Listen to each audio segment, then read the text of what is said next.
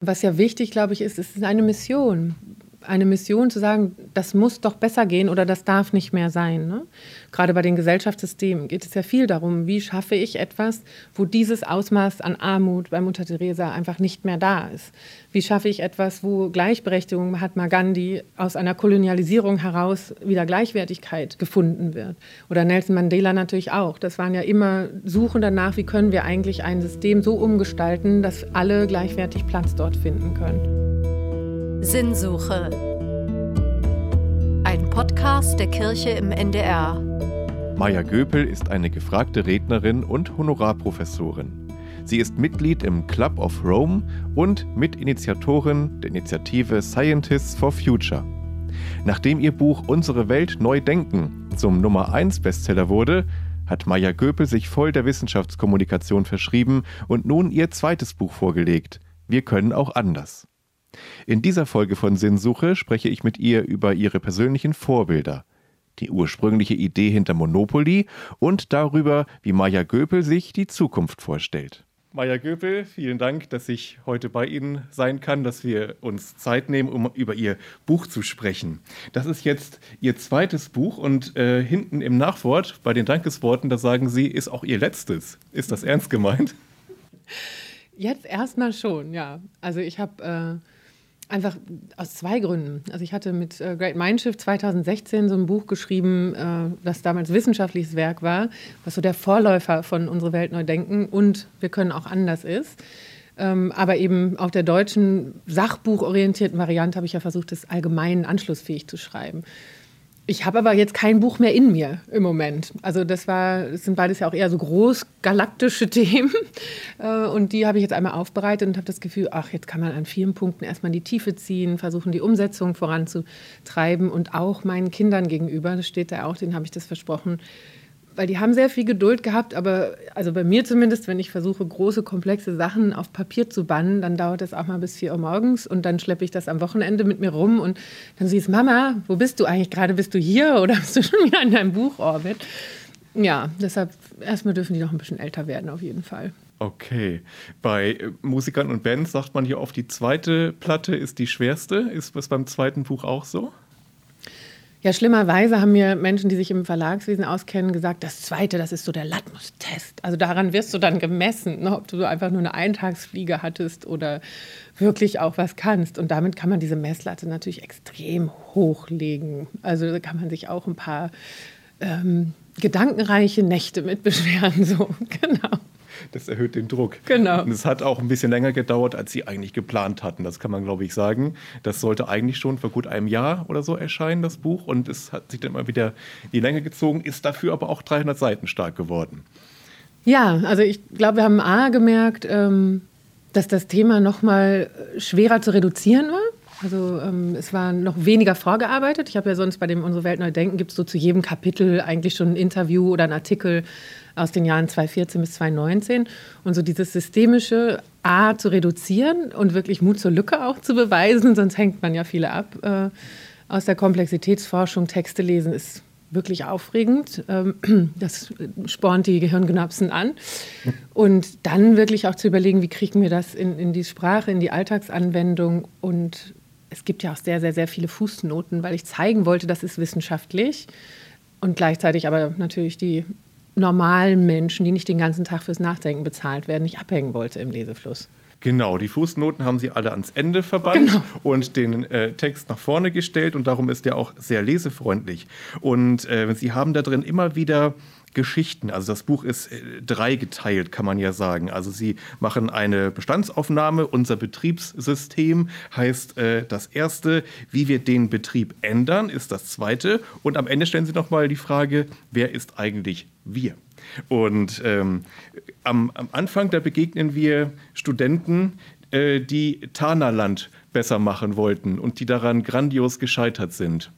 Das hat mich beeindruckt und ich habe mit den Studentinnen und Studenten mitgelitten, äh, die daran verzweifelt sind, weil egal was sie getan haben, irgendwie ging es am Ende doch immer nach hinten los. Es wurde immer wieder schräg. Ähm, woran lag das? Mhm. Dass die immer wieder gescheitert sind. Mhm. Warum, warum, warum sind die immer wieder gescheitert? Mhm. Sie wollten das Gute. Auf jeden Fall. Nein, was das äh, ja verdeutlicht, ist, dass komplexe Systeme durch sehr viele Rückkopplungsschleifen miteinander ähm, in Verbindung stehen. Also die einzelnen Aktivitäten einer Person haben dann Auswirkungen auf das, was an einem anderen Ort passiert. Und dass äh, eine Problemlösungsstrategie dann auch durchaus eine Ursache für ein neues Problem sein kann. Und das versucht dieses Spiel, da gibt es mehrere davon. Ich habe auch mal ähm, mit dem Friedrich Fester Institut Ecopolis, glaube ich, hieß es damals, die auch mit vielen äh, PolitikerInnen tatsächlich angetreten sind, eben das äh, versucht nachzuspielen. Und die, die Hauptmessage ist eigentlich dahinter, die Botschaft, viel von einer Sache machen bringt nicht unbedingt ein System in eine gute Balance, in eine gute Entwicklung. Und äh, also den Regler vorsichtig bedienen, wenn ich in ein komplexes System eingreife und erstmal gucken, was wird dann an Effekten vielleicht auch freigesetzt, die ich nicht erwartet habe, um die frühzeitig zu sehen. Also wir können uns so ein bisschen auch bei dem Warmwasser-Einstellen vorstellen. Wenn ich ganz doll das eine aufdrehe und dann ganz doll das andere, dann schwippe ich immer zwischen heiß und kalt hinterher. Aber um so die gute Mischtemperatur zu finden, muss ich mich ja langsam ranrobben. Und das ist so die Botschaft aus den komplexen Systemen. Also das Vernetzte zu sehen und auch zu sehen, dass es sich über die Zeit durchaus einzelne kleine Schritte in eine große äh, Trendwende auch dann aufsummieren können. Ja, denn äh, Tana ist ein erfundenes Land, es ist ein, ein Simulationsspiel und äh, die Studenten haben immer irgendwelche Dinge einzeln rausgepickt. Sie haben gesehen, oh, die Affen, die richten Schaden an in diesem Land, also müssen wir die Affen bekämpfen. Und plötzlich ist mal wieder was anderes losgegangen, was die Affen vorher niedergehalten haben. Oder die Jaguare oder irgendwie Leoparden, irgendwas haben sie noch bekämpft. Und das ging dann auch wieder nach hinten los. Also das fand ich, das fand ich sehr beeindruckend. Ähm, und in dieser Bestandsaufnahme sagen Sie ja auch, ähm, wir sind in einer Zeit voller Katastrophen. Äh, da müssen wir uns ja nur umschauen, was gerade zurzeit alles los ist, mit, mit Krieg und Pandemie noch nicht zu Ende und die Preise gehen durch die Decke und so weiter. Wir sind aber auch in einer Zeit voller äh, guter Nachrichten. Also Greta Thunberg wird genannt, äh, Black Lives Matter, die Aufnahme von Geflüchteten in Europa, ähm, der Ausbau der erneuerbaren Energien, der ja trotz allem doch auch vorangeht. Also es ist so beides, worin, worin äh, wir gerade leben. Und ein, ein komplexes System. Also das Ganze betrachten Sie ja als ein komplexes System und sagen, man darf nicht immer nur auf das eine schauen, man muss immer auch sehen, was ist noch so drumherum, mhm. was wir die Regeln so gerade gesagt haben. Mhm. Also die Regeln nur ganz, ganz vorsichtig. Also das fand ich ähm, sehr einleuchtend. Und schön, auch in diesem Teil des Buches ist dieses äh, Musikvideo oder aus dieses Video aus diesem äh, Musikfestival, ja. wo einer anfängt zu tanzen. Ich habe es mir mal zu Hause angeschaut. ist gut, oder? Das ist beeindruckend. ja. ja. Also man denkt erst, was ist das für einer? Hat der vielleicht ein bisschen zu viel Sonne abgekriegt? Er tanzt wirklich ganz alleine zu einem Beat vor der Bühne bei einem Festival und plötzlich kommt einer dazu, plötzlich kommen zwei dazu, dann kommt eine ganze Gruppe dazu und am Ende sind alle am Tanzen. Ähm, und das, sagen Sie, haben Sie bei einem äh, Führungsseminar kennengelernt. Warum eigentlich da? Ach, es ging darum, also wir haben ja ähm, zwei unterschiedliche Vorstellungen auch von dem, was Führung ausmacht. Das habe ich auch sehr häufig versucht, äh, an unterschiedlichen Beispielen nochmal reinzuziehen, auch gegen Ende, welche Heldinnen und Helden brauchen wir eigentlich heute. Weil wir sehr stark äh, versuchen, einzelne Figuren zu verehren, die angeblich die Lösung haben und das dann so durchdrücken und die bleiben bei ihrem Masterplan. Und wir vergessen so stark zu sehen, wie viele eigentlich mitgewirkt haben. Also entweder historisch betrachtet, ganz viel Vorarbeit geleistet haben, selbst wenn sie gescheitert sind, hm. ist dann die, der 43. Versuch oder eine Greta Thunberg, die mit einem Schild auf dem Boden sitzt, dann auf einmal im richtigen Moment die Auslöserin gewesen, bei vielen zu sagen, jetzt mache ich mit, jetzt folge ich ihr. Und das ist diese Botschaft, aus dem systemischen Verständnis einer Führungsfigur, sie kann nur dann eine Führungsfigur sein, wenn ihr gefolgt wird, weil sie überzeugt oder weil sie inspiriert. Und dieses Mitmachen und sich mitmachen trauen, das ist so der erste Follower, so heißt dieser Clip auch um zu zeigen, es ist in Ordnung, ein abweichendes Verhalten mitzutragen. Ne? Und ab dann kann eine Trendwende stattfinden. Und das ist so wichtig, immer und immer wieder zu verstehen und uns deshalb weder von denen beeindrucken zu lassen, die sagen, ich war es ganz alleine, weil eigentlich betrachtet wird es nicht so sein, selbst wenn sie den Scheinwerfer nur auf sich selber richten wollen. Und auf der anderen Seite uns auch einfach ermutigen zu sagen, wenn ich finde, dass jemand was Gutes macht, selbst wenn die anderen erstmal kritisch beäugen und denken, darf man das, ist das richtig, sich als erste folgende Person dahinter zu klemmen oder als zweite, dritte, erlaubt dann so einer Person natürlich auch einen Trend zu setzen. Ja, und plötzlich kippt das Ganze. Von genau. Kipppunkten schreiben Sie ja auch. Ähm, Sie haben gerade gesagt, es kommt gar nicht so sehr auf den Einzelnen an, sondern auf die, auf die äh, Bewegung dahinter. Haben Sie vielleicht äh, trotzdem ein oder zwei Personen, wo Sie sagen würden, die haben mich in meinem Leben so sehr äh, beeinflusst, ohne die wäre ich gar nicht da, wo ich heute bin. Also gibt es doch auch Einzelne, die, die etwas bewirken? Mhm. Ja, also ich glaube, diese Idee, ähm, also Führungsfiguren, ich glaube, die kennen wir auch alle, ne? die eine gewisse Form gerade an den Tag legen, Dinge auszudrücken, die überzeugend sind oder sich etwas wirklich erstmal zu trauen, ähm, womit sie ein eigenes Risiko auch eingehen. Und für mich war, also ich hatte so das Glück mit dem World Future Council, als ich da angefangen habe zu arbeiten, 2006, 2007, auch in, Hamburg hier, dass das so ein bisschen eine Versammlung von solchen Persönlichkeiten war. Das waren alles Personen, die ausgezeichnet oder ausgewählt wurden, zum Teil ausgezeichnet auch mit dem Alternativen Nobelpreis, weil sie Bewegungen angestoßen haben oder weil sie einfach sehr stark was anders gemacht haben aus einer Überzeugung heraus. Und ähm, was mich da einfach so beeindruckt hat, war diese, diese innere Kraft. Also gar nicht zu sagen, ich weiß alle Antworten, aber ich weiß, das ist jetzt der Impuls, den ich in die Welt tragen möchte. Das ist die Überzeugung, für die ich brenne. Und dann immer wieder zu versuchen. Auch nicht mit der einen bornierten Strategie, womit wir wieder bei Tanerland wären. Ich mache immer das Gleiche und irgendwann muss es doch. Sondern, okay, ich höre rein ins System und ich spüre, aha, jetzt entsteht diese Dynamik oder diese Reaktion oder jemand anders hat noch eine andere Idee.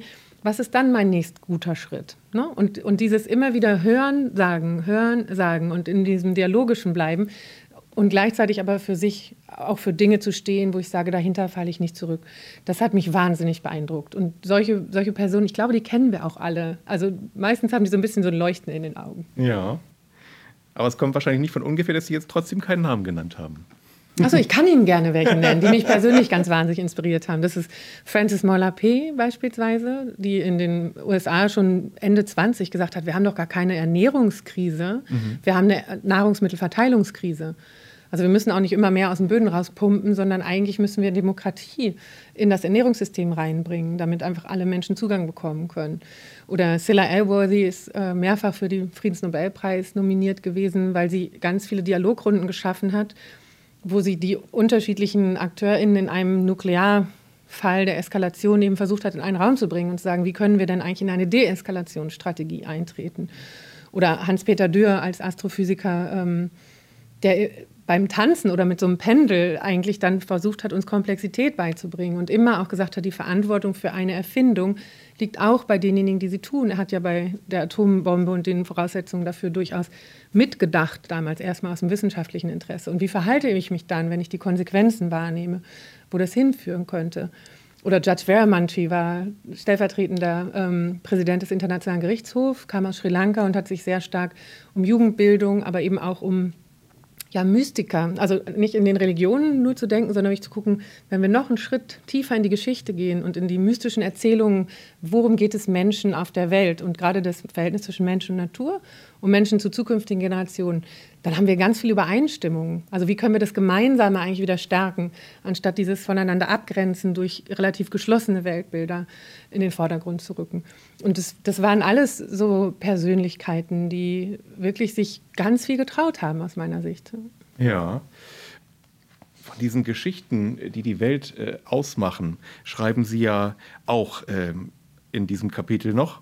Ähm, und Sie sagen, die haben eine ganz große Macht und eine Geschichte ist so lange wahr, solange man an sie glaubt. Und Sie sehen aber jetzt die Zeit der Transformation gekommen, die Zeit, ähm, alte Geschichten auch sein zu lassen und äh, sich neuen Geschichten zuzuwenden. Und in dem zweiten großen Teil, wie wir den Betrieb ändern, äh, da habe ich einen Satz gelesen, den ich sehr beeindruckend fand. Da schreiben Sie nämlich, um die tra große Transformation unserer Zeit erfolgreich gestalten zu können, müssen wir Hebamme und Palliativschwester in einem sein. Mhm. Dinge sein lassen können, damit neue Dinge geboren werden können. Mhm. Welche Dinge müssen wir ganz schnell sein lassen, damit welche anderen Dinge geboren werden können? Was, mhm. was ist das konkret? Mhm. Also die äh, Verbindung mit auch gerade dem ersten Buch, was sich sehr mit dem ökonomischen System beschäftigt hat, liegt natürlich in einem aus meiner Sicht sehr verkürzten Verständnis von Wohlstand. Also was einfach viel mit Zeug, das rumsteht, eigentlich auch zu tun hat. Also sobald wir Zugriff auf ganz viele materielle Güter haben, ob sie qualitativ hochwertig sind oder nicht, ist egal sagen wir, es geht uns besser. Mhm. Und dabei verlieren wir ja aus dem Blick, was wir eigentlich an wirklich an Vermögen dafür draufgeben, an Naturvermögen, was uns ja geschenkt worden ist, ein sich regenerierender Bioreaktor, wenn man so will, der uns jedes Jahr wieder schenkt, dass wir uns ernähren können, dass wir genug Rohstoffe bekommen, dass unsere Luft gereinigt wird, unser Wasser transportiert wird, all die Dinge. Das machen wir kaputt, damit wir noch mehr Plastikzeug ins Regal schmeißen mhm. können. Und ähm, deshalb auch, auch die Frage, was machen wir mit Menschen zunehmend. Ne? Wir haben diese systemrelevanten Jobs gehabt, wo wir eingesehen haben, in dem Moment, wo wir mal priorisieren müssen, weil wir gesagt haben, es müssten die meisten Menschen zu Hause bleiben im Lockdown, zumindest im ersten bei Corona, war unser Impuls ganz klar. Versorgungssicherheit bedeutet für Menschen natürlich Zugang zu Nahrung, ein Dach über dem Kopf, also einen sicheren Ort, sich um andere kümmern, die sich nicht selbst versorgen können Gesundheit und Kommunikation. Also wie können wir miteinander diese Bewältigungsstrategie hinbekommen? Und was kann da zum Beispiel auch eine Technologie beitragen? Ne, das war ja spannend, wie Digitalisierung da genutzt wurde, um Akteure in der Realität anders zusammenzubringen. Und auch da zu sagen, dieses Sozialkapital, das gute Kooperieren können, das ist etwas, was wir wieder stärken können, wenn wir zum Beispiel das Misstrauen in bestimmte Institutionen oder wirklich arg verkrustete bürokratische Prozesse, sehr hierarchisch und sehr wirkungsfern, äh, vielleicht nochmal neu um, überlegen. Oder wie können Menschen über sich hinauswachsen, weil sie ein anderes Bildungssystem erfahren dürfen. Weil wir ihnen sagen, natürlich habt ihr das Insiderwissen, wenn ihr euch um die Menschen sorgt oder die Kinder pflegt den ganzen Tag ihr wisst, was da gut ist, ihr wisst, was denen gut tut. Also unser Wohlbefinden anstatt den Wohlstand wieder mehr nach vorne zu setzen. Und dann können wir auch anders darüber debattieren, ob das jetzt gerade alles Verlust, Verlust, Verlust ist, was wir machen, oder ob wir nicht einfach anfangen, die Dinge besser zu machen.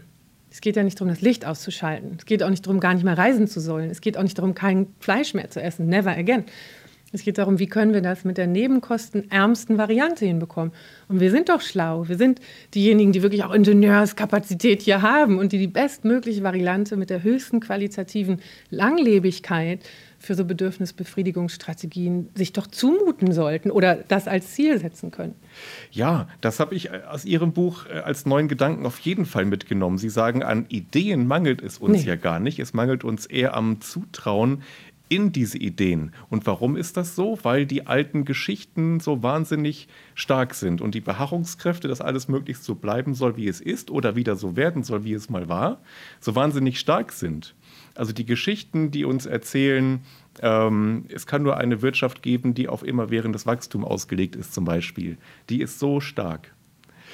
Trotzdem haben sie die Hoffnung, dass jetzt die Zeit gekommen ist, diese alten Geschichten durch neue zu ersetzen. Woher, woher nehmen Sie die Hoffnung? Ist die Krise jetzt gerade groß genug? Haben wir so einen Kipppunkt erreicht? Ja, ich habe schon das Gefühl, dass wir eigentlich zwei Kipppunkte haben. Also einmal den positiven sozialen Kipppunkt, wo viele ja auch den Geschichten eigentlich nicht mehr Glauben schenken. Hm? Und selbst sagen, naja, ehrlich ist das das einzige Versprechen, was wir noch haben. Oder ein Festhalten daran ganz häufig mit eher so einer relativen Verteilung zu tun hat und Statussymbolik und so. Und ich möchte nicht abgehängt werden. Aber dass ich das unbedingt brauche, damit ich mich besser fühle, wenn man das fragt, wird schon so ein bisschen weniger sicher in der Antwort. Das heißt, die Überzeugungskraft bröckelt. Und auf der anderen Seite kommt das Krisenhafte daher, weil es sich ja gar nicht mehr abbilden lassen wird. Also wir fangen ja jetzt an, zum ersten Mal wirklich über eine Ressourcentriage zu sprechen bei Gas. Wo geben wir es hin, wenn der ja. Rohstoff begrenzt ist? Bei Getreide. Wer bekommt Zugang dazu? Weil die Kaufkraft höher ist, ist das wirklich die einzige Form, mit der wir über solche Dinge sprechen dürfen? Wie können wir Getreide vielleicht durchaus einsparen, indem wir den Fleischkonsum reduzieren? Weil dann können alle Zugang zu einer getreidebasierten Ernährung erstmal bekommen. Und diese Themen, wie setzen wir Ressourcen, die begrenzt sind, ein, sodass wir unseren eigenen Ansprüchen einer gerechten Gesellschaft näher kommen können. Die werden uns jetzt begleiten, das wird nicht mehr weggehen. Mein Eindruck ist der, sagen Sie mir mal, ob der falsch ist, ähm, dass die meisten Menschen das, glaube ich, vom Verstehen, vom Intellekt her auch so langsam begriffen haben, dass es so nicht weitergeht. Dass aber auf der anderen Seite dieses Gefühl, ähm, mir wird es mal nicht besser gehen als meinen Eltern, sondern vielleicht wieder so, wie es meinen Großeltern mal ging. Dass das so ein, ein Gefühl in einem auslöst, der erstmal äh, einen auf Abwehr äh, schalten lässt. Die wollen mir jetzt auch noch mein Fleisch verbieten. Die wollen, dass ich jetzt zu Hause friere. Äh, die wollen, dass ich plötzlich nicht mehr in Urlaub fahre. Und schon ist man gegen alles, was eigentlich sinnvoll wäre. Oder ist das falsch, was ich so hm. Nee, also ich, ich nehme das ja auch, auch wahr und ich finde das auch total wichtig, da äh, genau hinzugucken, wo es herkommt, weil Versorgungssicherheit ist ja etwas, was zumindest in den 70er, 80er Jahren gegeben gewesen ist. So, und diese Idee, genussvoll einmal die Woche Fleisch zu essen, hatte ja auch einen Ritualcharakter und hatte auch etwas, was soziale Bindung geschaffen hat. Und dieser genussvolle Umgang und dieses wirklich ähm, Wertschätzen was mir gegeben ist, ist ja eigentlich auch etwas, wenn wir darüber nachdenken, was wir kulturell, glaube ich, überzeugend empfinden. Dieses rücksichtslose Wegschmeißen und gar nicht mehr wahrnehmen, was dann eigentlich die Konsequenzen sind und alles vollmüllen. Ich glaube nicht daran, dass das eigentlich unsere DNA ist. Ich glaube wirklich, dass die Frage, wer darf dann noch was, viel stärker im Zentrum steht. Und deshalb ist diese Verteilungsfrage und die Frage von, was ist soziale Gerechtigkeit, aus meiner Sicht ein ganz zentraler Schlüssel dahin, ob wir äh, im Grunde genommen die Nachhaltigkeitstransformation schaffen. Wenn wir alles nur über Preise regeln und dann sehe ich auf Instagram weiter die ganzen, die können irgendwie über die Malediven hoppen und ich sitze auf Balkonien, nein, dann macht das nicht besonders viel Spaß, weil ich dann ja auch mit meiner Verhaltensänderung überhaupt nicht das große Problem lösen werde können, weil nicht genug Leute mitmachen. Und deshalb ist für mich so wichtig, dass wir suchen, was sind eigentlich tatsächlich politische Antworten oder auch neue Abkommen, wie so ein neuer Gesellschaftsvertrag oder anderes, wo wir sagen, es ist für alle verbindlich, ein Stück weit in Richtung Ressourcengerechtigkeit zu agieren. Weil dann habe ich auch wieder Vertrauen da rein, dass meine Verhaltensänderung oder Gewohnheitsänderung, es ist ja auch irre, was wir verzichten es ist eigentlich eine Gewohnheitsänderung, äh, mit den Gewohnheitsänderungen der anderen dann in der Summe auch wirklich das Problem, was uns ja alle belastet. Also das zeigen die Umfragen ja. 80 Prozent der Leute sagen ja, dass Klimawandel für sie eines der zentralsten Themen ist. Und deshalb sind mir diese Fokusgruppen-Interviews so wichtig, die wirklich mit den Menschen länger sprechen, wie Morn Common sie macht. Und da sagen 66 Prozent der Personen, und zwar über die Gesellschaft verteilt, sie wünschen sich mehr Regeln und Vorschriften, weil sie sonst die Sorge haben, dass die ganzen kleinen einzelnen Schritte, wo ich mal links und rechts gucke, gehen die anderen wirklich mit, in der Summe eben nicht reichen wird. Und deshalb dieses Zusammenspiel zwischen guten Rahmenbedingungen, guten Spielregeln, und das ist in dem Buch ja auch, ne? wenn wir die Spielregeln ändern, dann wird auch was anderes total leicht. Und dann wird es nicht das Leben der Großeltern gewesen sein, weil wir haben doch ganz andere Technologien und wir haben ganz andere Möglichkeiten, unseren Alltag zu organisieren. Und da fehlt uns manchmal die Vorstellungskraft. Das Stichwort Spielregeln haben Sie gerade gebracht. Und äh, Sie haben mich nochmal ganz neu auf Monopoly blicken lassen. Denn Sie haben die Geschichte erzählt, wie das eigentlich mal entstanden ist. Nämlich von äh, Elizabeth Maggi äh, wurde mal ein Spiel erfunden, The Landlord's Game. Und das ist im Prinzip fast wie Monopoly. Ähm, und sie wollte aber eigentlich nicht äh, ein, ein, ein kapitalistisches Spiel oder das, das kapitalistische Spiel par excellence damit schaffen, sondern eigentlich das Gegenteil bewirken, nämlich den Leuten zeigen, guck mal, äh, diejenigen, die haben, die verdienen immer mehr. Die kassieren euch ab, sobald ihr auf deren Straße kommt und in deren Hotel übernachtet. Und die, die nichts haben, die müssen froh sein, wenn sie einmal pro Runde über losgehen, einmal Geld einziehen können, also quasi ihren Lohn bekommen.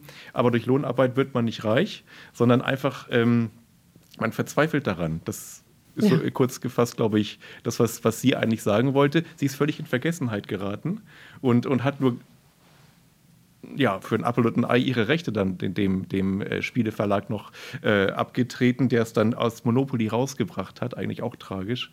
Ähm, aber wann, wann haben Sie von dieser Geschichte erfahren? Auch, haben Sie das auch zu diesem Buch recherchiert? Genau, nee, das äh, ist im Kontext des Buches, wo wir gesucht haben. Ich überlege gerade, mir ist das einmal, ich glaube, in der Balaton Group haben wir das schon mal besprochen, wo ja viel diese also systemischen DenkerInnen sich vereinen. Und ähm, es eben so, ja, so wichtig ist zu zeigen, wie ein und das gleiche Spiel nur durch ein paar Änderungen der Spielregeln zu einem komplett anderen Ergebnis führen kann. Und warum es deshalb so wichtig ist, die, die Verteilungswirkung oder die Effekte von den Regeln immer mal wieder anzuschauen und auch transparent zu machen.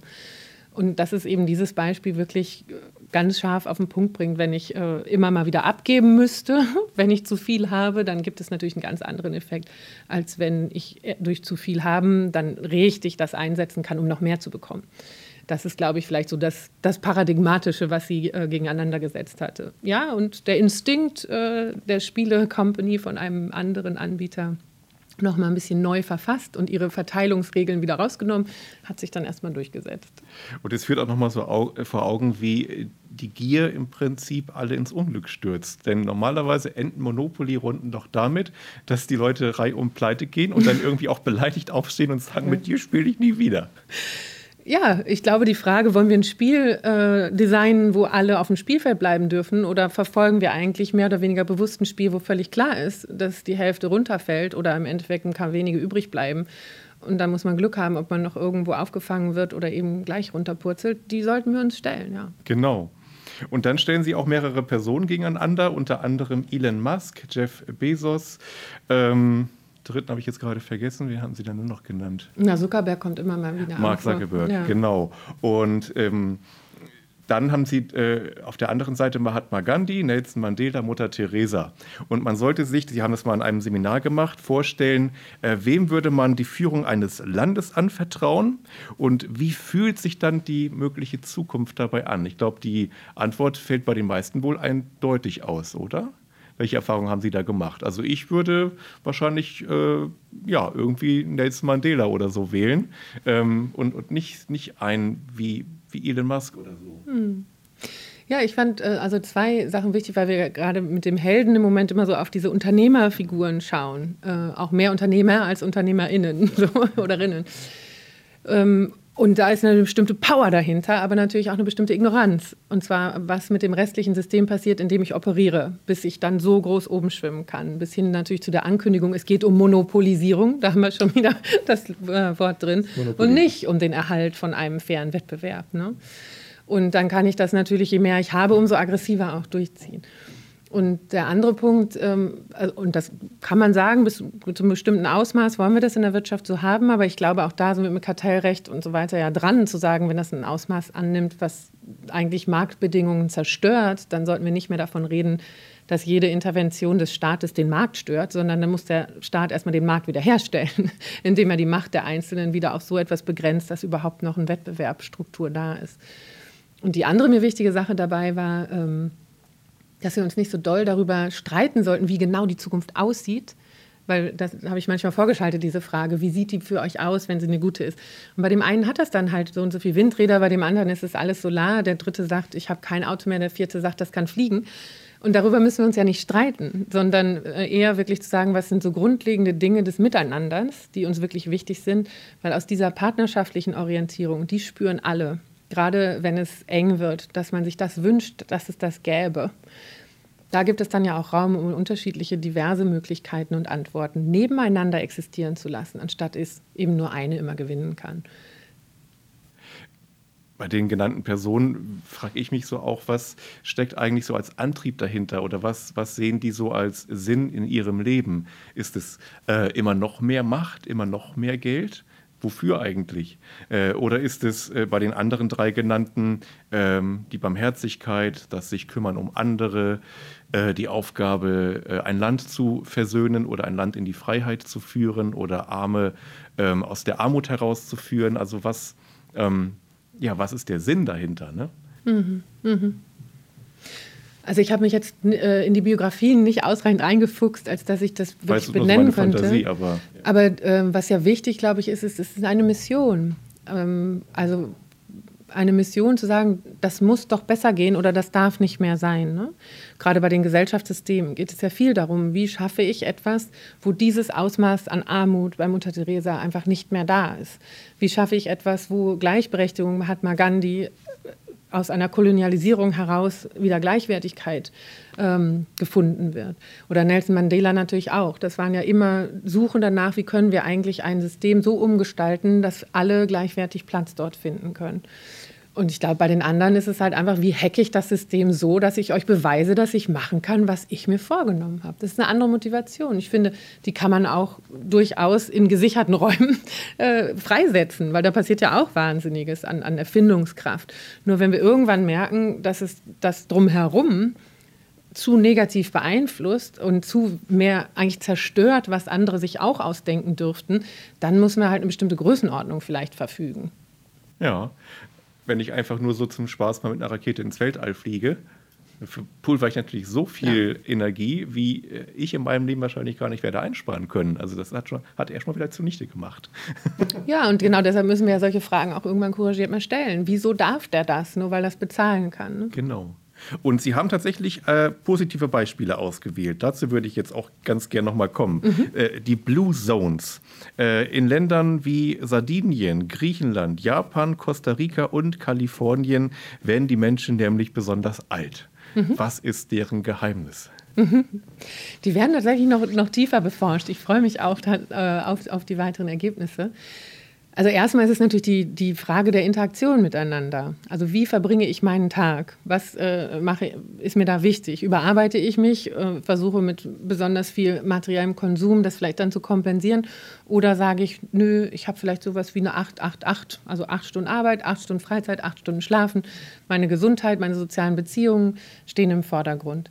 Und äh, interessanterweise gibt es da Ähnlichkeiten zu Bhutan, die ja diesen Gross National Happiness Index äh, verfasst haben, also das Bruttoinlandsglück, wenn man so möchte, was man belächeln kann oder nicht. Aber wichtig ist es, dass sie einen Indikatorensatz entwickelt haben, wo solche Sachen wie ähm, psychisches Wohlergehen und wie genau diese Regel von 888 durchaus Indikatoren sind, um zu sagen, unter den Bedingungen ist es wahrscheinlich, dass Menschen die Ressourcen und die Kapazität haben, ein für sie gutes Leben zu leben und sich eben auch ausreichend äh, ja, daran orientieren zu können, ob es anderen auch gut geht.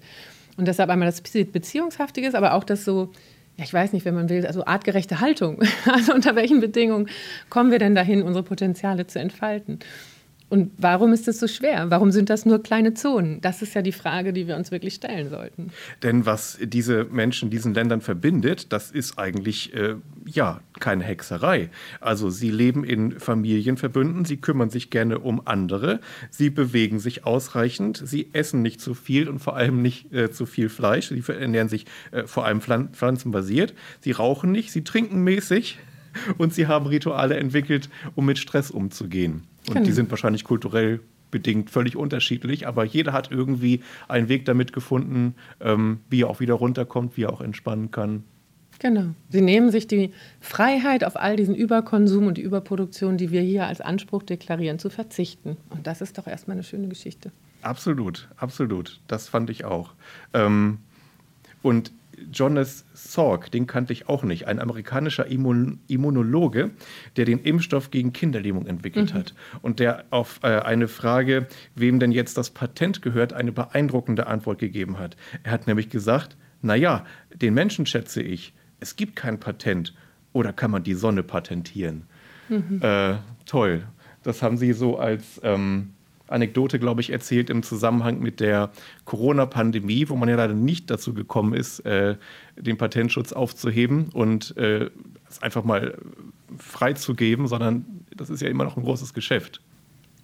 Ja, also ähm, das Beispiel steht im Kontext von Gemeingütern. Ne? Also dass wir ja bestimmte Dinge, die wir nur in Kooperation entwickeln können, eigentlich als solche auch wertschätzen sollten und dann auch fragen sollten, warum sind sie nicht frei zugänglich für alle? Und das bringt er sie eben so schön auf den Punkt und hat damit eben auch so eine systemische Idee von Führung für mich verkörpert. Also dieses, ich kann das nur auf das Vorwissen aufbauend derjenigen, die vorher schon daran geforscht haben. Ich habe jetzt das Glück, dafür bezahlt zu werden, dass ich das machen darf. Ich habe jetzt tolle KollegInnen gehabt, ähm, die mir da Unterstützung gegeben haben. Und ich habe jetzt eine Antwort auf ein riesen Menschheitsproblem. Natürlich sollten wir das auch so frei wie möglich zugänglich machen.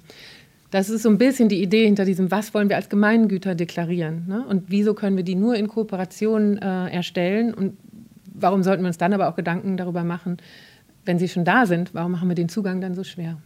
Denn keiner fängt bei Null an und Sie schreiben am Ende Ihres Buches, äh, wir müssen das Rad ja nicht mehr neu erfinden. Das haben die Menschen in Mesopotamien schon vor 6000 Jahren gemacht. Und jede Generation steht immer auf den Schultern der vorhergehenden Generation. Sie nennen das auch den Wagenhebereffekt, oder es ist ein Begriff, der in der Wissenschaft dafür äh, gebraucht wird. Denn jeder Mensch, der neu auf die Welt kommt, erhält durch diejenigen, von denen er oder sie lernt, Zugang zum gesammelten Erfahrungsschatz der Menschheit und wird durch sie gewissermaßen auf den aktuellen Stand gehoben. Und der wächst natürlich äh, umso höher von Generation zu Generation. Das fand ich, ähm, macht einen auch demütig. Ja. Es waren so viele vor uns. Ja. Ja, das war Herr Tomasello mit dem Wagenheber. Aber insgesamt, ähm, ja, also wir sprechen jetzt wieder bei Gemeingütern ja auch genau darum. Wissen sollte etwas sein, ähm, was wir so breit wie möglich teilen, weil es wächst, wenn es verteilt wird. Ne? Also es ist kein knappes Gut womit wir typische Marktmechanismen hätten. Und äh, ich glaube, dass das die ganz, ganz wichtige Botschaft ist. Und dieses sich um andere sorgen oder Liebe teilen, das sind alles diese Dinge, die einfach wachsen, wenn ich sie verteile und wenn ich davon gebe. Und äh, deshalb ist es so wichtig, immer erstmal zu gucken, worum geht es eigentlich? Was wollen wir gerade lösen? Welche Frage steht sich im Raum? Und wie können wir dann die bestmöglichen Antwortperspektiven, Kooperationsformen in den Raum bringen, dann sind wir nämlich schneller, als wir uns heute alleine zutrauen würden, in dem, wo wir hingehen wollen. Aber es kommt doch auf jeden Einzelnen an, das sagen Sie ja auch nochmal. Also wenn wir morgens in den Spiegel schauen, dann kann das auch derjenige oder diejenige sein, ähm, die heute anfängt, Dinge anders zu machen, als sie sie gestern noch getan hat. Und so beginnt es eben auch. Also es muss im Großen sich was ändern, es muss aber auch bei jedem Einzelnen im Prinzip sich was ändern. Absolut. Und es hängt ja zusammen.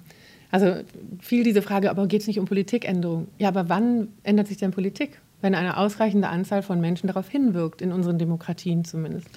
Und genau deshalb hängen die großen Hebel, wo die Spielregeln sich verändern, mit den vielen, vielen Aktivitäten der Einzelnen absolut zusammen. Ich wünsche Ihnen ganz großen Erfolg, auch wieder äh, in die Spiegel-Bestsellerliste zu kommen, wie mit dem ersten Buch. Denn es ist ein, ein Buch, das äh, Hoffnung macht, das viele positive Beispiele findet und das einen auch einfach nochmal so ins Nachdenken bringt, woher kommt eigentlich mein Eingefahrensein? Und äh, es besteht Hoffnung. Auch der eingefahrenste Mensch kann sich immer noch ändern. Das fand ich sehr schön. Und eigentlich ist das ja unsere Idee von Freiheit, oder? genau. Herzlichen Dank. Mike. Ich danke Ihnen herzlich. Mit diesen Gedanken geht Sinnsuche mit Maja Göpel zu Ende.